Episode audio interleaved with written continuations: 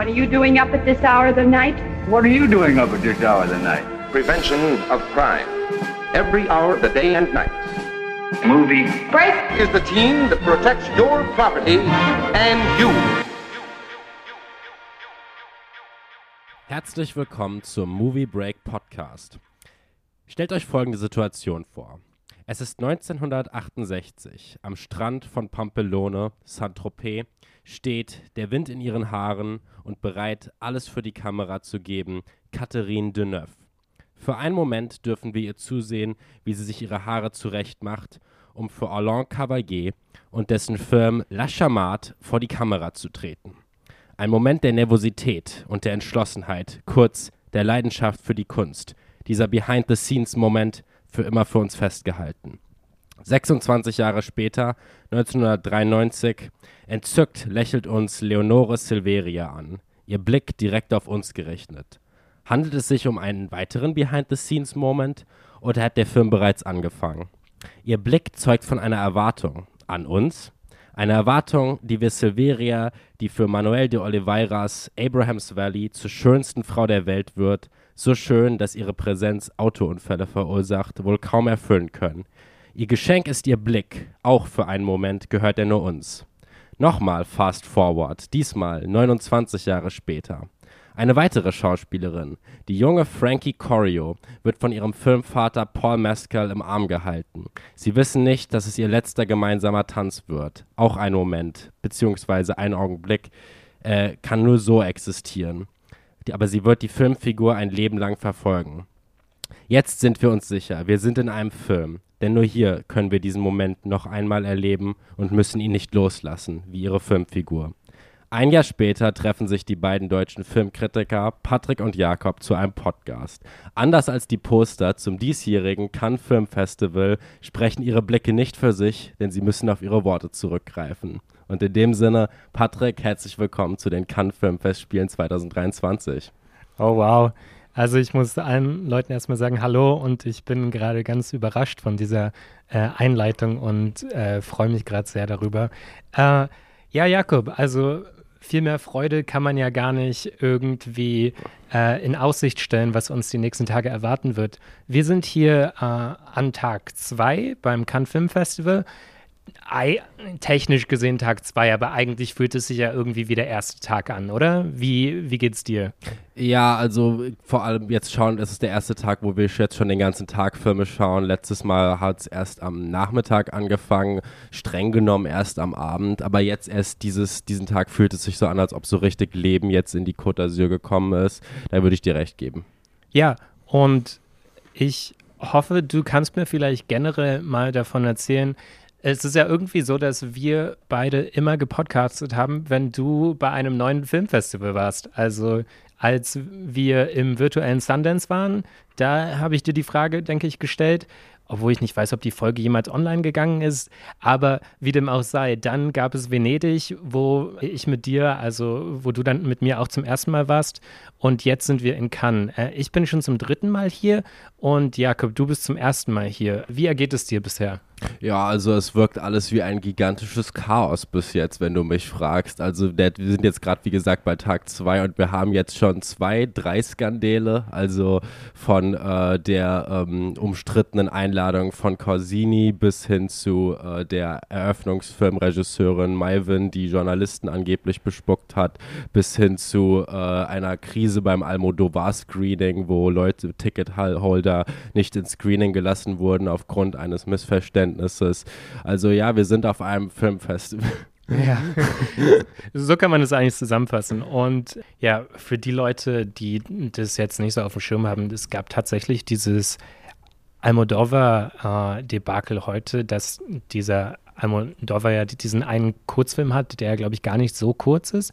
30 ah, Minuten. Ja, 30 Minuten mit Ethan Hawke und Pedro Pascal äh, aus The Last of Us. Okay, und Leute hatten ein Ticket dafür, standen in der Reihe, äh, standen in der Schlange und sind am Ende nicht reingekommen. Also ins Debussy und es fasst ja wirklich viele Leute, dieses Debussy. Aber Und offenbar lag es daran, dass sie erst Leute reingelassen haben, äh, die gar kein Ticket hatten. Ja, und, das war ein typischer Beispiel von Crowd Mismanagement. Ja, und da werden sich jetzt sicher noch viele JournalistInnen beschweren in den, äh, in den nächsten Stunden, haben es wahrscheinlich auch schon getan. Ja. Aber wir wollen uns jetzt gar nicht so lange damit aufhalten. Äh, Jakob, vielleicht generell können wir noch mal kurz was zum Line-Up, ein paar Worte verlieren. Worauf freust du dich denn so die nächsten, was sind es noch, zehn Tage wahrscheinlich? Äh, boah, ich müsste jetzt das ganze Programm nochmal vor Augen haben, aber ich freue mich natürlich sehr auf Todd Haynes. Also ich bin sehr, sehr gespannt, was für zwischenmenschliche Beziehungen er dieses Mal auslotet und ausknetet. Ich bin sehr gespannt auf die, was für Bilder mir Alice Rohrwacher wieder mit ihren hoffentlich 16 mm Aufnahmen wie in Happy as Lazaro. Ich habe gar nicht. Das wäre schön, ja. Das wäre sehr schön. Ähm, worauf freue ich mich noch? Ich freue mich auf Eureka von Lisandro Alonso. Der klingt sehr, sehr spannend. Ähm, das sind jetzt die ersten drei, die mir spontan einfallen. Ja, ist ja auch eine gute äh, Zusammenstellung, die du da hast. Gerade Alonso, der bei äh, so in dieser cinephilen Bubble ja offenbar die, die, dieser Tage sehr, sehr hoch gehandelt wird, aber von dem viele KinogängerInnen wahrscheinlich noch nie gehört haben. Äh, ich freue mich natürlich auch auf den neuen äh, Catherine Breillat, weil da kündigt sich ja auch immer eigentlich ein kleines Skandierchen an, also äh, beziehungsweise manchmal mittelschweres auch. Und da geht es ja auch wieder, wie in vielen ihrer Filme, um so eine starke Altersdifferenz äh, zwischen zwei sich Liebenden oder sich zwei Begehrenden. Und ich denke, da kann man sich auf jeden Fall auf etwas gefasst machen, wie auch immer man das dann am Ende sehen wird. Ich freue mich natürlich auch noch auf den Karusmeki, weil ich liebe alle Karusmeki-Filme. Ich freue mich, mich auf den neuen äh, Nuri. Äh, Milch Ceylan, auf den wollte ich, den habe ich gerade vergessen. Das ist auch einer meiner absoluten Lieblingsregisseure. Da bin ich natürlich auch super hyped drauf. Bei dem Briard-Film habe ich ein bisschen Angst davor, wenn ich ehrlich bin. Und genauso wie ich vor dem Jonathan Glazer ein bisschen Angst habe. Oh Aber ja. Jonathan Glazer äh, mit Sandra Hüller in der Hauptrolle und in Auschwitz gedreht. Also ja. das verspricht ja schon äh, ein ganz ungutes Gefühl irgendwie. Äh, aber auch Gesprächsstoff. Ja, das auf jeden Fall. Andererseits sind ja seine Filme immer sehr unangenehm, würde ich sagen. Aber Jakob, ähm, lass uns vielleicht übergehen. Wir waren gestern bei der Eröffnungsgala und äh, da wurde ja unter anderem die Jury nochmal so auf der Bühne vorgestellt. Wer hat die äh, goldene Ehrenpalme bekommen? Michael Douglas, Gordon Gecko himself. Genau.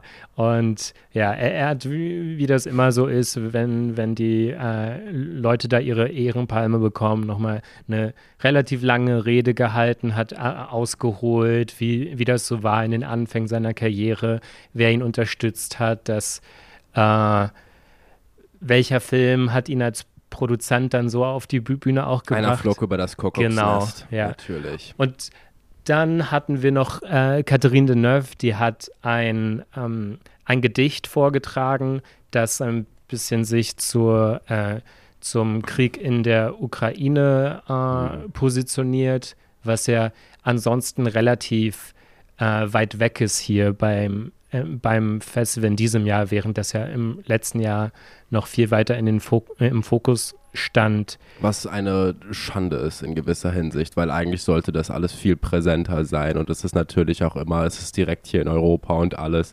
Aber es stimmt natürlich, dass äh, auch Michael Douglas hat in seiner Rede ja so alle Häkchen abgehakt für eine Ehrenpalmrede.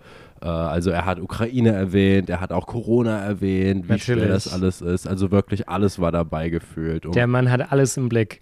Und äh, ich glaube, der Film, der dahingehend noch am, an, am interessantesten sein wird, ist wahrscheinlich dieser In the Rear, äh, Rear View, der in Acid läuft. Also so ein ganz kleiner Film, weil die Acid-Sektion ist wirklich die wahrscheinlich kleinste im ganzen Festival. Und da gibt es so einen Film, wo es irgendwie so darum geht, dass Leute an der polnisch-ukrainischen Grenze sind und da vielleicht ähm, Leute über die Grenze lotsen oder so. Ich, ich habe mich nicht super dahingehend informiert, aber ich glaube, das ist ein Film, der dahingehend sehr spannend sein wird. Mhm. Uh, und natürlich nach der Eröffnungsskala gab es dann auch den ersten Film zu sehen. Der erste Film, das war, äh, wie, wie, du schon vorhin gesagt hast, das war äh, Mai Wens äh, Jean du Barry und Äh, lass uns doch mal da ein bisschen drüber reden. Also Mhm. äh, Mai Wen in der Hauptrolle mit Johnny Depp. Johnny Depp als Louis der 15. Und ja, was waren da so deine Eindrücke? äh, über dieses äh, royale, ähm, über dieses royale Kostümdrama. Boah, was waren meine Eindrücke? Wie will, könnte ich das jetzt am besten zusammenfassen? Es war auf jeden Fall ein sehr, sehr erprobter Film. Also ein Film, der, wo, bei dem man von der ersten Einstellung an weiß eigentlich, wo er hinläuft und was es auch für eine Art von Film ist. Ein Film, der niemandem wehtut, aber sehr, sehr so tut, als äh, würde er neue Tor eintreffen. Es geht, es ist mehr oder weniger die, Schicht, die Geschichte des, ähm, des, äh, des Girl-Bosses von Versailles, würde ich mal sagen. Aha. Ja, ist eine auch Netflix äh, Co-Produktion und ich glaube, das französische Fernsehen ist da auch involviert und man muss sagen, an der Ästhetik ist das auch so ein bisschen erkennbar, oder? Also der zeigt schon Bilder, die, die man so schon irgendwie erwarten kann und die, die man so schon ein paar Mal gesehen hat. Ich fand es ein bisschen schade, weil ähm, also vielleicht so sollten wir grundlegend mal die Prämisse ganz ku- kurz anreißen, damit es, also Girlboss, du, du, du hast gesagt Girlboss und klar, also es geht aber um äh, diese Kurtisane ne, aus ganz niedrigem Hause, die schon ganz früh eben aus ihrem, äh, aus ihrem Kloster geschmissen wird, aus ihrem Konvent, äh, weil sie eben sich äh, den Romanen hingibt. Und dann wird ihr eigentlich nahegelegt, auch von ihrer Familie, dass sie am besten ihren Körper verkauft, weil das die ei- einfachste Möglichkeit ist, in der, in, in der Klasse ein bisschen aufzusteigen. Und das führt sie dann tatsächlich bis zum äh, bis, zu, bis nach Versailles in den Spiegelsaal, bis äh, zu Johnny Depp als Louis XV., der erstaunlicherweise wirklich gutes Französisch hier vorträgt. Ja, ich war auch überrascht. Ich habe mich schon auf das schlimmste uh, oui, oui, oui, Madame eingestellt. Aber ich war dann doch, also mir gefällt äh, Post-Trial Johnny Grummelkopf Johnny Depp gefällt mir besser als ähm, Jack Sparrow. Ich hample durch die Gegend Johnny Depp. Also das muss ich sagen. Er hat eine gute Figur gemacht. Letztendlich wurde über seine Präsenz aber auch ein zu großer Hehl gemacht, denn er ist fast gar nicht in dem Film, wenn man ehrlich ist. Also also die Show gehört eher Mywin, die ähm, ja ihre Figur, sagen wir mal, solide interpretiert, beziehungsweise das Beste oder das mäßigste macht aus der Figur, die sie sich ja auch selbst zurechtgeschrieben hat. Also wir haben es hier mit einem typischen Fall von Schauspieler, Schrägstrich, Regisseurin zu tun. Und ähm, ja, hast du sonst noch Gedanken? Ja, nur, dass äh, ist ja auch ein bisschen, äh, ich wurde ein bisschen, wie sagt man das auf Deutsch, äh, suspicious? Ich wurde ein bisschen- Verdächtig? Ja, also es war mir ein bisschen verdächtig, dass äh, sie sich selbst als so wunderschöne Frau beschrieben hat im Drehbuch. Ja, also i- immer wenn sie irgendwo den Raum betritt, dann, äh, dann seufzen alle Leute um sie herum und sind, äh, haben eigentlich die Sprache verloren in dem Moment und so. Und das, also dieses Selbstbewusstsein muss man auch erstmal haben als Person auf jeden Fall. Ja, der Film, wir halten hier natürlich gerade ein bisschen hinterm Berg, weil wir fanden den beide jetzt nicht besonders stark. Also, und das ist wahrscheinlich noch ganz nett ausgerückt. Ich muss wirklich sagen, der, um, das war so meine erste Reaktion, die ich dir direkt nach der Sichtung geschildert, geschildert habe. Der kam mir so ein bisschen wie so äh, AI, äh, AI ähm, kreiert vor. Also irgendwie, als würde man genau das machen, wie, wie man so einen Film eben macht. Aber da war ja, wie, wir haben auch darüber geredet, es gibt einen Shot, der mal so ein bisschen aus der Reihe fällt. Äh, Ein POV-Shot. genau, als äh, ein emotional äh, Geladener Moment kommt. Genau, und die Protagonistin so ein bisschen außer sich ist. O- aber ansonsten wird da wirklich nicht viel geliefert und auch Johnny Depp, also ich gebe dir recht, es ist wahrscheinlich diesem hampelnden, hampelnden Johnny Depp oder also der aus äh, Pirates of the Caribbean oder auch aus diesem Alice im Wunderland, ja. ja.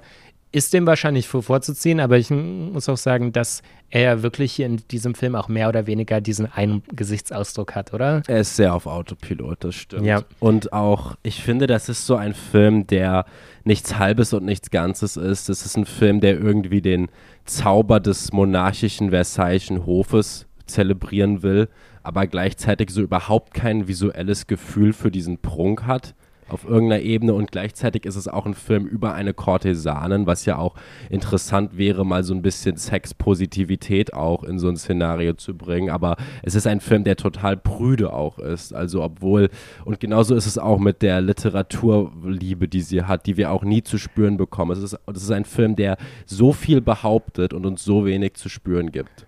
Das sind ganz wichtige Punkte, die du da anbringst, weil sie hatte auch einen Sohn und es wird immer behauptet, wie groß ihre Liebe ist zu diesem Sohn. Aber im Grunde wird das, wie du sagst, nur behauptet, wir haben eigentlich gar keine Szene mal zwischen den beiden allein. Also da wird überhaupt nichts aufgebaut und ja auch. Äh, Ich und wusste hier, im ersten Moment nicht mal, wer das ist, als, Ja. als sie von ihm redet. Aber mach weiter. Ja, und nur vielleicht, damit dich Leute hier auch nicht falsch verstehen, weil ich weiß natürlich genau, worauf hinaus willst.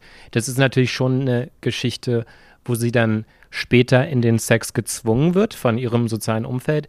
Aber so wie der Film beginnt, ne, das ist ja so, dass sie die Sexualität für sich selbst entdeckt und das wird natürlich wieder, äh, das wird einfach übergangen und wir wechseln eigentlich sofort in diesen Keuschheitsmodus. Wir wechseln eher in so diesen vom Sex schockiert sein Modus. Also der Genau. Film schl schlachtet eher die schockierenden, den schockierenden Aspekt vom Sex aus und nicht den befreienden Aspekt, den es auch gibt und der auch stark in der Figur drin ist. Genau, und selbst wenn sie sich später die zahlreichen Betten teilt mit äh, Louis dem Fü- 15., da kommt überhaupt nichts von irgendeiner, äh, von irgendeiner Lust oder äh, es findet überhaupt nicht statt und das ist alles ein bisschen wirklich auf ganz Nummer si- sicher ges äh, gespielt. Wir müssen auch sagen, da ist so eine Art äh, mh, Revisionismus drin, ne? was äh, so eine äh, schwarze Figur angeht, die, äh, weiß nicht, ob wir, wir da groß darüber reden sollten, aber da taucht halt Rassismus so gut wie gar nicht auf und wenn er auftaucht, dann ist es ganz klar, dass das die Guten sind. Und das die Bösen. Genau. Und natürlich die, die Bö Bö Bösen, die machen irgendwelche Kommentare, die, die natürlich sehr verletzend sind und so weiter. Aber das ist alles Und werden ganz dann auch weggejagt Genau. natürlich, damit wir als gutes Umfeld bestehen können. Und ja, also ich fand, dass dieser Film zu viel Credits dem, den Royals gibt. Also es ver verfällt in so einen weirden Monarchie-Kitsch, könnte man fast schon sagen. Mhm. Ähm, das hat mich sehr geärgert, vor allem da wir alle frisch das Trauma von der äh, medial omnipräsenten Krönung von König Charles haben und deswegen war das so das Letzte, worauf ich dann auch Lust hatte, wenn ich ehrlich bin. Ja, kann ich sehr gut nachvollziehen. Lass uns doch stattdessen gar nicht so lange dabei verbleiben. Also von uns gibt es da auf jeden Fall keine Empfehlung. Und so, weil, was man sehen konnte, da hat jetzt niemand wirklich viel Liebe verspürt für diesen Film hier im Gab verhaltenen Festival. Applaus auch am Ende. Ja.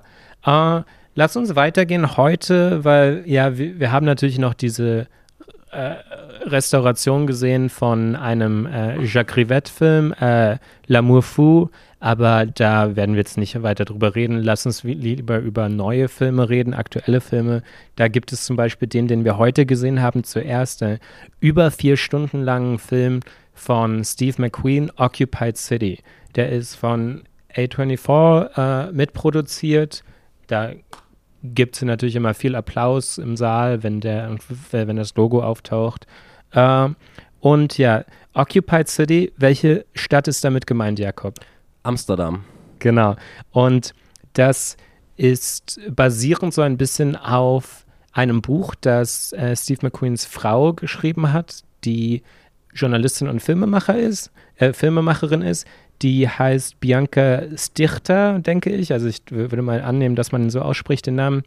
Und die hat auch diesen Film gemacht, äh, Three Minutes a Lengthening, wo man so diese, diesen diese Szene aus dem Zweiten Weltkrieg oder so? Das ist ein verschollenes, ähm, verschollenes Dokument gewesen, das ähm, wieder aufgetaucht wurde. Es besteht nur aus wenigen Sekunden und dieser Film ist quasi dieses Dokument auf eine Stunde gestreckt. genau, und, und, irgendwie so Shot für Shot, so mit Erklärungen ja, dazu. Ja, und das ist ein so. Film, der irgendwie das, ich es ist ein bisschen her, dass ich den gesehen habe, aber ähm, es ist ein Film, der irgendwie einen starken Einblick in in die jüdische Identität von damals gibt. Ich will jetzt nicht lügen, aber ähm, ja, ich so in der Hinsicht erinnere ich mich daran noch. Also den fand ich interessant. Ja, und diese Bianca Stirter, wenn ich den Namen richtig ausspreche, die hat auch äh, die, dieses Buch geschrieben, auf dem die, die, dieser Film jetzt basiert. Und dieser Film, also das Buch heißt ähm, Atlas of an Occupied City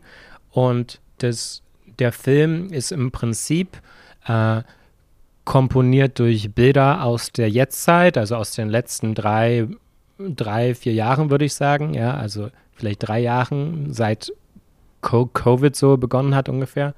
Und das wird kontrastiert mit diesen Textpassagen, die wirklich keine richtige Erzählfunktion haben, sondern rein informativ. Also wir gehen durch die Stadt und wir gehen durch die Straßen und dann sind wir in einer bestimmten Straße und dann hören wir einen Text dazu, was in dieser Straße während der Zeit des, äh, während der Zeit der Okkupation durch die Nazis in Amsterdam äh, dort passiert ist und oft hören wir am Ende äh, demolished oder, oder, so, ja. Also, oder pretty demolished or almost demolished. Genau, ja. Also diese Orte existieren nicht mehr, außer durch den Film jetzt und die Sprache, die sie wieder hervorrufen, wieder evozieren. Und das ist ja an sich eine spannende Prämisse. Äh, Jakob, konntest du damit etwas anfangen? Wie hat er dir gefallen? Ähm, ich fand diesen Film ganz schrecklich, ganz, ganz unerträglich. Wohlgemerkt, du hast schon erwähnt, dass er über vier Stunden lang ist, oder? Ja, also mit einer Intermission. Mit einer Intermission, die in Form eines Loading Screens gezeigt wurde. Das fand ich sehr lustig und ich finde den Ansatz sehr gut, weil Amsterdam in der Nazi-Zeit wird oft sehr nur auf Anne Frank reduziert, die auch hier erwähnt wird. Aber deswegen finde ich es sehr gut, dass man mal eine diverse Anzahl an Geschichten präsentiert. Von daher hatte mich der Film eigentlich von Anfang an.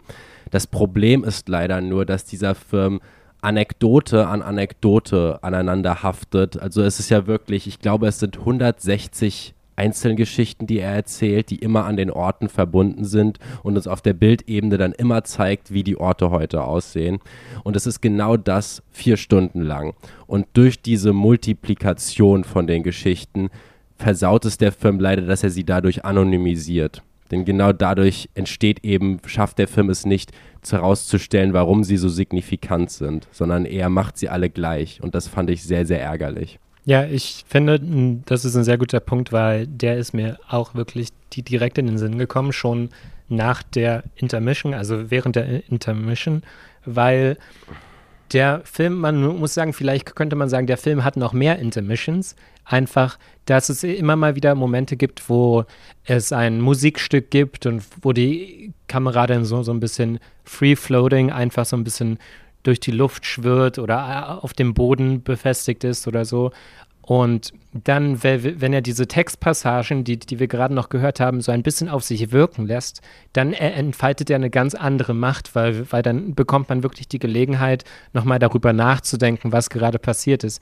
Und ich glaube, hier clashen so ein bisschen zwei Dinge aneinander. Und zwar, man will zum einen zeigen, dass das einfach zu viel ist. Ja, man kann nicht all diese Geschichten erzählen und wenn sich das so äh, staccato-artig anhört und anfühlt, dann ist es einfach dem geschuldigt, dass es einfach zu viele Einzelschicksale gibt, äh, um dem wirklich ähm, Gehör zu schenken oder um dem wirklich eine Präsenz zu verleihen.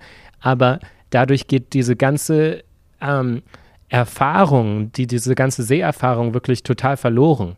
Ja, und irgendwann verliert man auch komplett das Interesse daran, in genau. irgendeiner genau. Weise. Irgendwann wird es wirklich zu einer absoluten Geduldprobe und ein Film, den man ja einfach schnell vergisst. Und genau das ist ja das Schlimmste, was so einem Film passieren kann. Dass ähm, etwas, was eben definitiv nicht vergessen werden sollte, dann in so eine ja, so ein Firlefanz gerückt wird, weil es gibt wirklich Sequenz, die absoluter, man merkt, der Film will Zeitebenen und auch Generationen zusammenbringen und dadurch entsteht leider ziemlicher Blödsinn in manchen Stellen. Zum Beispiel der Film bringt auf der Bildebene irgendwann sehr stark die Corona-Restriktionen mit, mit äh, in Amsterdam zusammen, wo ich mich frage, was das jetzt damit zu tun hat. Will der Film jetzt irgendwie eine Brücke dazwischen schlagen? Und wenn ja, finde ich das hart geschmacklos und auch Ukraine wird dann später angesprochen. Da frage ich mich halt, das hat nichts miteinander zu tun, denke ich mir dann irgendwie. Und ja, ich, ich denke, in einer Szene hat der Film das gut hinbekommen. Und zwar, es ging da um die, diesen einen Platz in Amsterdam, der eben durch die Nazi-Belagerung damals äh, genutzt wurde, um, äh, ich denke, Juden zusammenzufärchen und so weiter. Und jetzt wird die, die, dieser Platz in der aktuellen Zeit gezeigt und wir sehen, wie es dort äh, Proteste gibt, wie es dort friedliche Demonstrationen gibt, im Sinne von, okay, es gab so, so solche Versammlungen, Menschen können irgendwie auf solche eine Art zusammenkommen, aber es wird so umgemünzt und dieser Platz bekommt sozusagen so eine Umschreibung in der Gegenwart. Aber ich gebe dir recht, dass ich generell auch Probleme hatte, dass ich oft äh, mir e-, erstmal gedacht habe, okay, ein Vergleich an sich hat ja noch gar keine Aussage, ja. Ein ja. Vergleich an sich hat noch keine Funktion. Und ich glaube wirklich, dass ich, ich muss ein bisschen an dieses, an die, diese kleine Rede denken, die Christopher Nolan vor kurzem bei der CinemaCon äh, gegeben hat, wo er nochmal diese extra gestellte Position des Kinos als siebentes Kunstmedium äh, herausgestellt hat, das eben all diese Künste irgendwie verbinden kann. Wir haben Ton und Bild und so weiter. Und dass hier aber irgendwie besonders Ton und Bild so ein bisschen gegeneinander arbeiten und nicht harmonisieren. Und dass ich oft mich in, in, den Bildern dann verloren habe und gar nicht mehr in der Lage war, dem Text zu, äh, zuzuhören. Und das kann ja nun wirklich nicht der Sinn der Sache gewesen sein. Nee, und ich hatte auch das Gefühl, genau das, was du gerade ansprichst, es gibt so ganz merkwürdige Momente, wo sich das wirklich offensiv gegeneinander beißt. Zum Beispiel in einer Anekdote geht es um die sogenannten Unknown Documents, um jemanden, der brasilianische Identitätsdokumente gefälscht hat, ohne jemals selbst eins gesehen zu haben.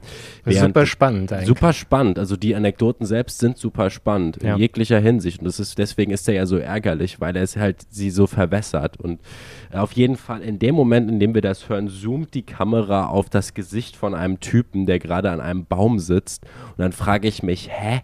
Suggeriert er mir jetzt, dass das der Typ ist, um den es jetzt gerade geredet, weil es ist ja offensichtlich nicht der Typ, ist ja in der Gegenwart. Ja. Oder auch, wir hören im Off, I witnessed a life-changing event. Und dann sehen wir, wie jemand auf dem Fahrrad umfällt auf der Straße, also einen Fahrradunfall hat wo ich frage, und das wird dann auch so Sehr merkwürdig, das ja. Das war einfach komisch. Fand ich auch. Und ich verstehe nicht, was der Film damit hin will. Und der Film ist leider voll davon. Mhm. Also ich fand den eine absolute geduldzerrende Probe in jeglicher Hinsicht. Ich kann den leider nicht empfehlen und ich frage mich auch, in was für einem Format dieser Film bitte veröffentlicht werden soll, weil du, du kannst doch nicht, du kannst ihn ja nicht als Kinofilm veröffentlichen. Ja, ich, ich bin da auch gespannt. Ich weiß da ehrlich gesagt gar nichts über die Veröffentlichungsstrategie. Äh, wir werden mal sehen. Also bitte als, also als vierteilige Serie vielleicht veröffentlichen oder als so, bitte so oder. Ja, halt vielleicht können, könnte man in diesen Momenten, wo immer so Musik einsetzt und so, vielleicht könnte man in so, solchen Momenten so äh, die Credits äh, entstehen lassen und dann. Eine gute, das stimmt ja, und eine gute Zusammenfassung fällt mir eigentlich gerade ein. Es ist ein Film ähm, über, äh, der sich anfühlt, wie als ob man den gesamten, die gesamten Uploads von einem Historien-Channel auf YouTube sich ansehen würde, der immer in vier, vier Minuten Sk äh, Skits äh, irgendein Ereignis nacherzählt. Ja, gut. Das war also äh, Steve McQueens Occupied City. Leider auch keine Empfehlung von uns.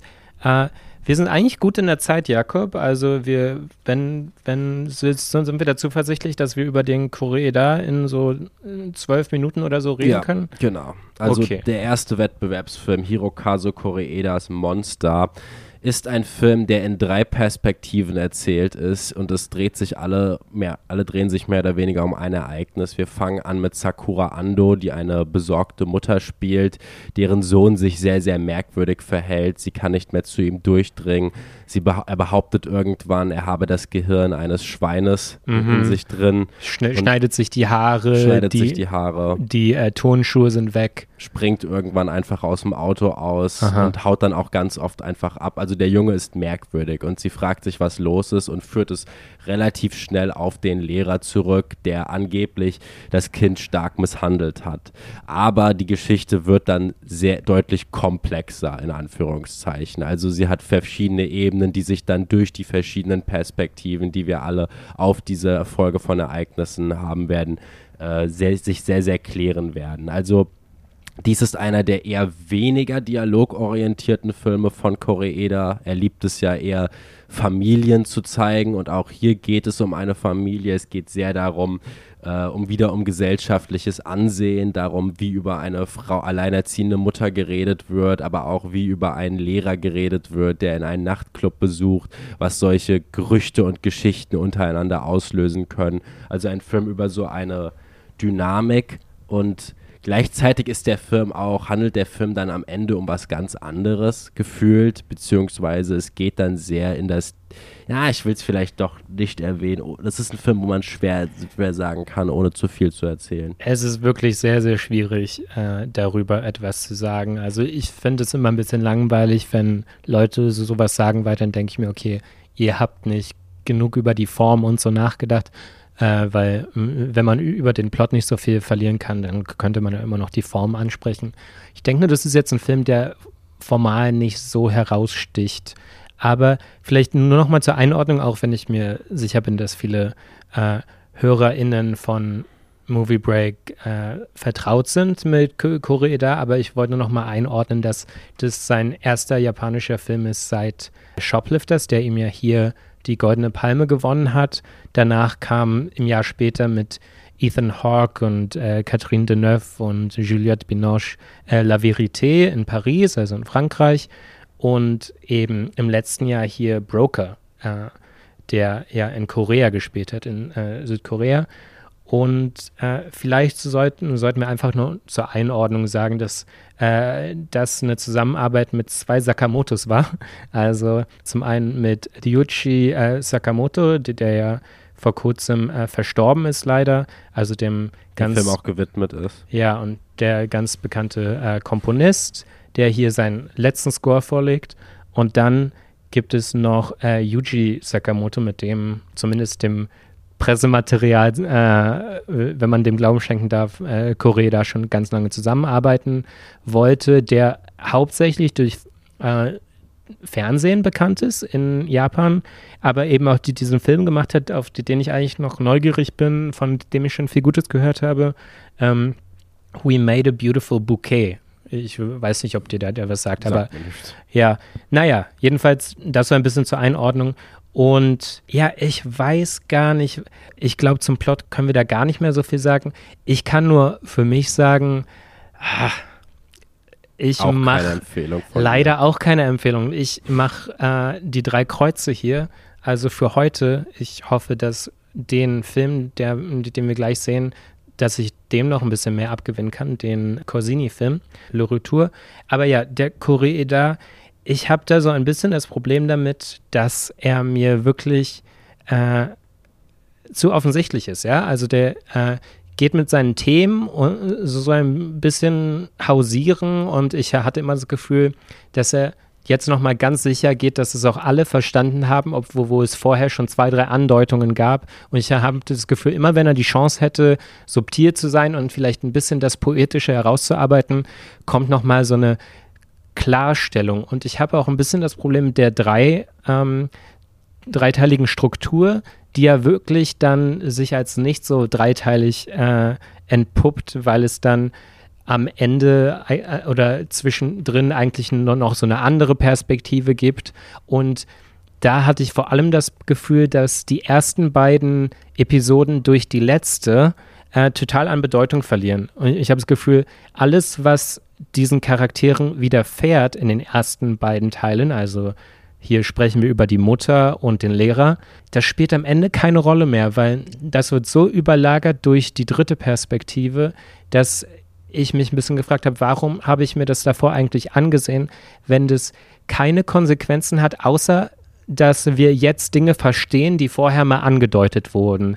Sei es irgendein so Trompetensound, der in so, so einer ganz bedeutenden Szene auf einmal so ein bestimmtes Gewicht bekommt, der mir aber auch wieder so offenkundig äh, zeigt, was ich darüber zu denken habe und wie er gemeint ist, dass ich, ja, ich hatte wirklich leider große Probleme mit dem und ich, ich glaube, äh, Koreda ist für mich persönlich auf einfach einen absteigenden Ast. Also ich glaube, dein Problem ist so ein bisschen, dass du ihn als ein, man, man hat zuerst das Gefühl, dass äh, der Film davon handelt, wie komplex Kinder sein können und dann aber nichts anderes tut, als dir permanent Kinder zu erklären und auch leider wieder diesen, ähm, was ich sehr, sehr nervig finde, wie der Kinder als so diesen Hort der Unschuld inszeniert, die sich zusammen ihr Paradies bauen. Sowas funktioniert für mich im Gothic-Setting, a la Let the Right One In zum Beispiel, wo es wirklich darum geht, ähm, dass Kinder ähm, eine Empathie haben, die ganz, ganz viele nicht haben, die Erwachsene dann verloren geht.